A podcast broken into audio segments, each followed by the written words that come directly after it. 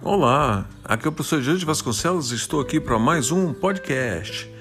Reitoria afirma posição contrária à substituição das aulas presenciais por EAD e ressalta a importância da autonomia financeira das universidades. Nota de esclarecimento: Diretoria de Comunicação da UERJ. Diante da declaração do ministro da Educação de que os alunos das universidades deveriam pressionar os reitores para a adoção da educação à distância, a UERJ reitera as razões pelas quais não substituiu as aulas presenciais pela EAD, conforme informada a comunidade em 24 de março de 2020. Embora reconheçamos a importância da educação à distância e de estarmos atualizando nossa, essa modalidade em vários cursos, muitos deles em parceria com a Fundação CICIERG, cremos que a migração automática dos atuais cursos de ensino presencial para EAD em nossa universidade traria mais problemas do que soluções pelas seguintes razões. A. Todos os nossos cursos de EAD são criteriosamente preparados com especificidade para essa modalidade, a fim de garantir a qualidade do ensino da UERJ também para os seus alunos não presenciais, o que não seria garantido pela mera transposição se é necessário tempo para a preparação do nosso corpo docente para as novas metodologias. B.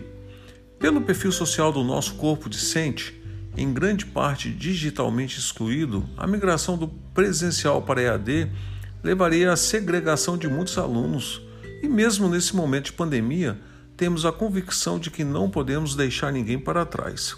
C. Estamos passando por um período em que a maior preocupação das pessoas é com a sobrevivência e subsistência, não havendo a tranquilidade necessária, seja para professores ou alunos, para o desenvolvimento adequado das atividades acadêmicas regulares. D. Todo o foco da UERJ, nesse momento, está voltado para a salvação de vidas, seja pelo isolamento social, seja pelo atendimento à população em nossas unidades de saúde que vem recebendo o apoio material e humano de todas as demais unidades acadêmicas e administrativas. Temos a consciência que, superada a pandemia, estaremos diante de um novo mundo que exigirá novos saberes e novas competências.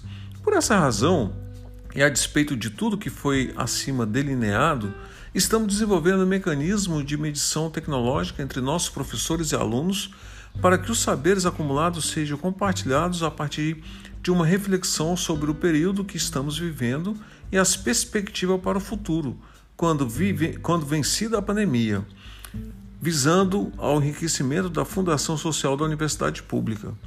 Apesar dessas atividades não terem controle de frequência e avaliação, o tempo de isolamento social não será academicamente perdido sairemos desse período mais preparados para vivenciar os novos tempos e utilizar as novas metodologias de aprendizado.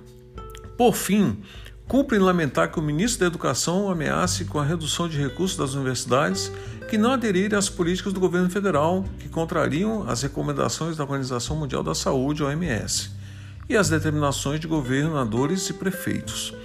Seu raciocínio de que, em face da autonomia universitária, não pode mandar as universidades retomarem suas atividades, mas pode retirar os recursos daqueles que não aderirem às políticas do governo federal, prova duas coisas.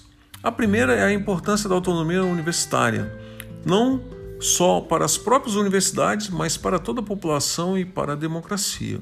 A segunda é que a autonomia universitária não tem efetiva, efetividade sem autonomia orçamentária garantida pelo pagamento do duodécimos mensais, livre de contingenciamentos arbitrários.